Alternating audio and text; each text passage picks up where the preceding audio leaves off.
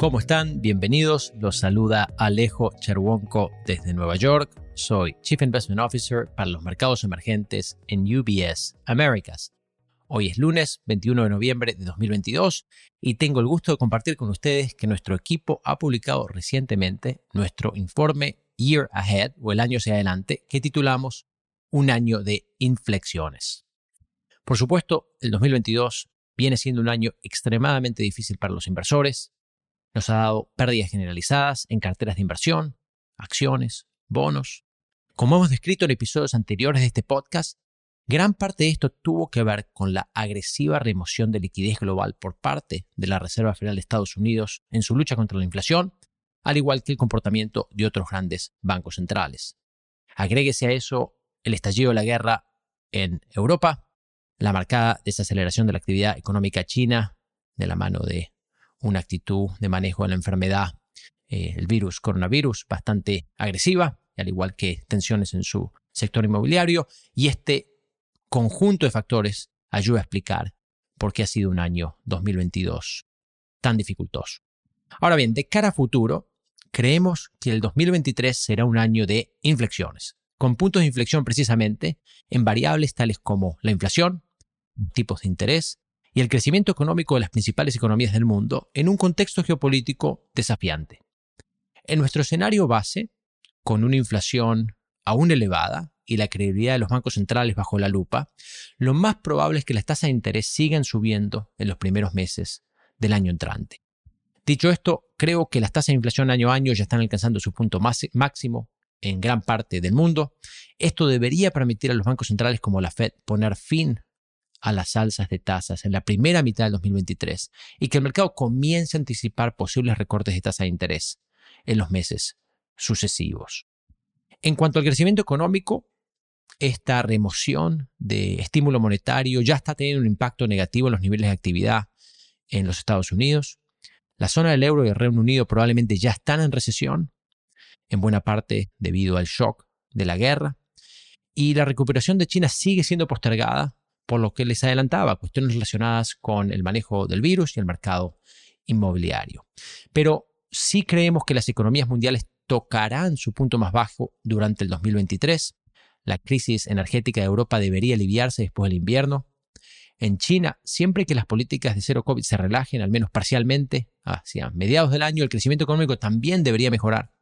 Y en Estados Unidos, durante el segundo semestre, los efectos de una inflación más baja y unas condiciones financieras un poco más laxas deberían empezar a ayudar a poner un piso en el consumo y en la inversión.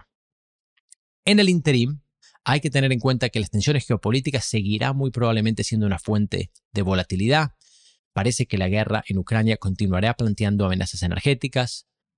Es poco probable que disminuyan las tensiones entre Estados Unidos y China. Entonces, ¿qué hacer con esta información y cómo estamos posicionando carteras de cara a los primeros meses del 2023.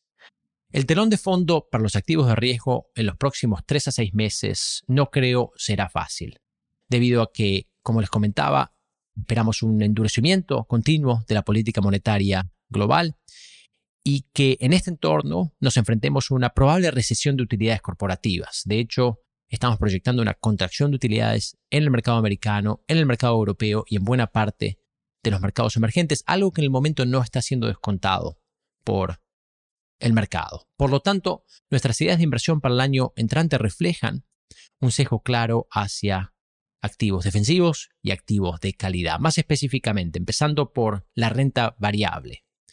Creemos que las acciones de valor continuarán superando en términos de performance a las acciones de crecimiento siempre y cuando la inflación se mantenga relativamente elevada como es nuestra expectativa.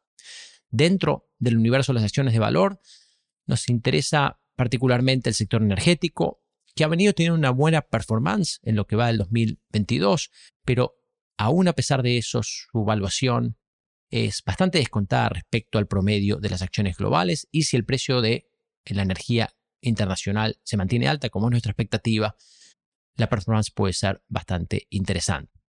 Otros sectores de preferencia son sectores defensivos, tales como el consumo básico y el sector salud, que deberían tener un rendimiento interesante en una época de crecimiento económico magro y más ampliamente estamos seleccionando inversiones en compañías que puedan sobrellevar una época de vaca flaca cómodamente. Algunos indicadores estamos mirando de cerca son aquellas compañías con menor volatilidad de utilidades, menor ratio de apalancamiento y mayores ratios de pago de dividendo. En lo que se refiere a la renta fija, la renta finalmente regresado a la renta fija, esto ha ampliado el universo de oportunidades para los inversores en este tipo de activos. Sin embargo, es nuestro análisis que el ciclo de crédito puede empeorar antes de mejorar, por lo que es clave encarar la selección de riesgo de crédito y de riesgo de duración con cautela por el momento. Por lo tanto, es nuestra preferencia encarar por lado de los bonos grado de inversión, eh, los bonos de más corta duración, como les adelantaba, eh, y en un contexto de alta volatilidad, uno puede aprovechar esta volatilidad a favor de uno y se pueden generar ingresos mediante la venta de volatilidad a través de inversiones estructuradas o estrategias de eh, escritura de puts. Con respecto a las monedas, el dólar estadounidense está camino a su mayor ganancia anual histórica y en nuestro análisis en términos de evaluación es bastante caro, pero en un contexto geopolítico difícil, en un contexto financiero volátil, los inversores buscan refugio en monedas consideradas históricamente más seguras y por lo tanto creemos que la fortaleza del dólar puede continuar hacia los primeros meses del 2023. Eh, una conclusión similar aplica a otras monedas como el franco suizo. Finalmente, vale la pena considerar las propiedades de diversificación de las estrategias de fondo de cobertura con retornos menos correlacionadas, estrategias tales como la de macroeconomía global y los fondos de cobertura multiestrategia parecen estar bien posicionados para el 2023, por ejemplo. Ahora bien, si bien esperamos un comienzo de año volátil, es probable que el entorno para los activos de riesgo se vuelva más positivo a medida que evolucione el año. Entonces va a ser importante empezar a pensar cómo y cuándo rotar hacia activos más cíclicos.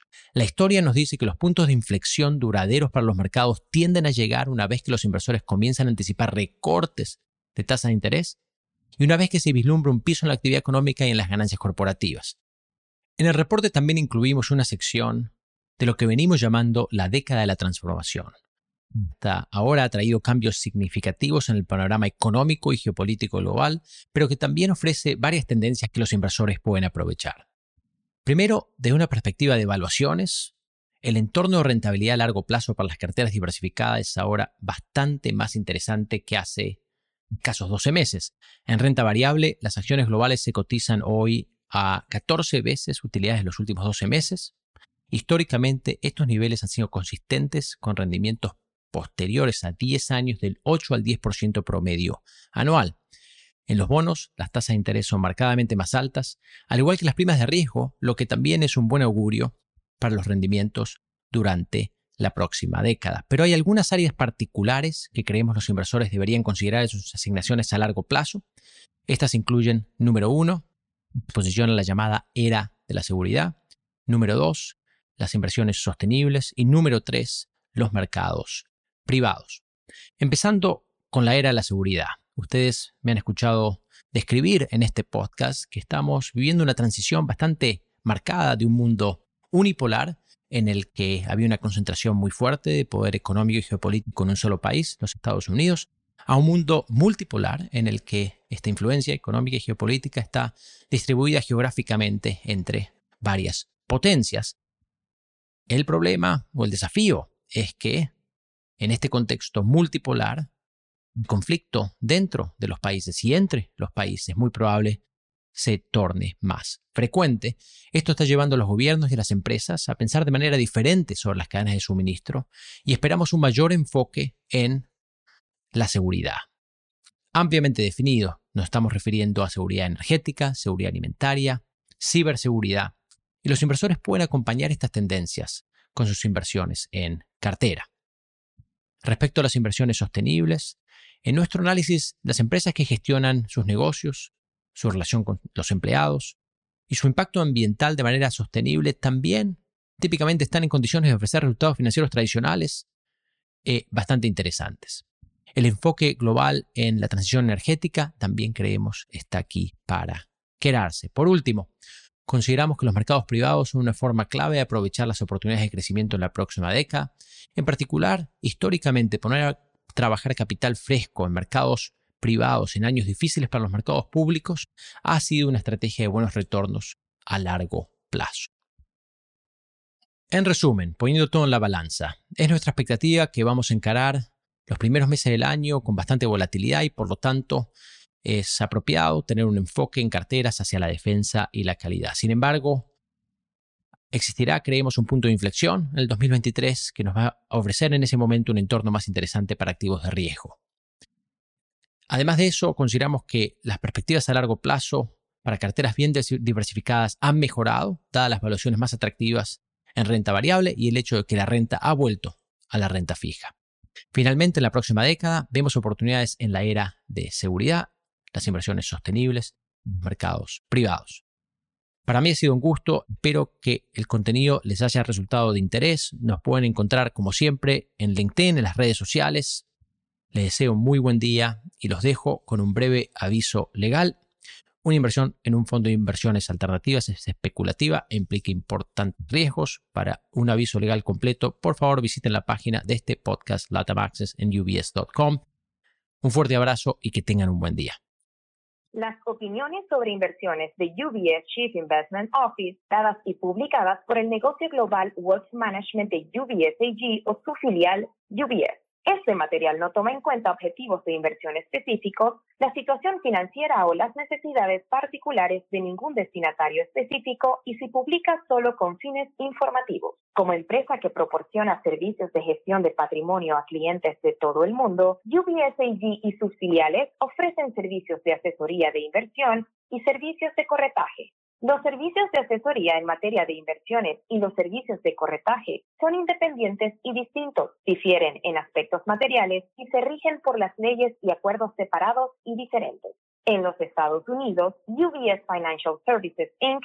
es una subsidiaria de UBS AG y miembro de FINRA SIPC. Para obtener más información, visite nuestro sitio web en ubs.com slash working with us. Para obtener la información legal completa aplicable a las opiniones de inversión independientes producidas por UBS, visite nuestro sitio web en ubs.com slash CIO-disclaimer. Nada del contenido de este podcast está destinado a ser ni debe ser considerado como una solicitud o promoción. No todos los servicios o productos están disponibles para los clientes en todas las jurisdicciones.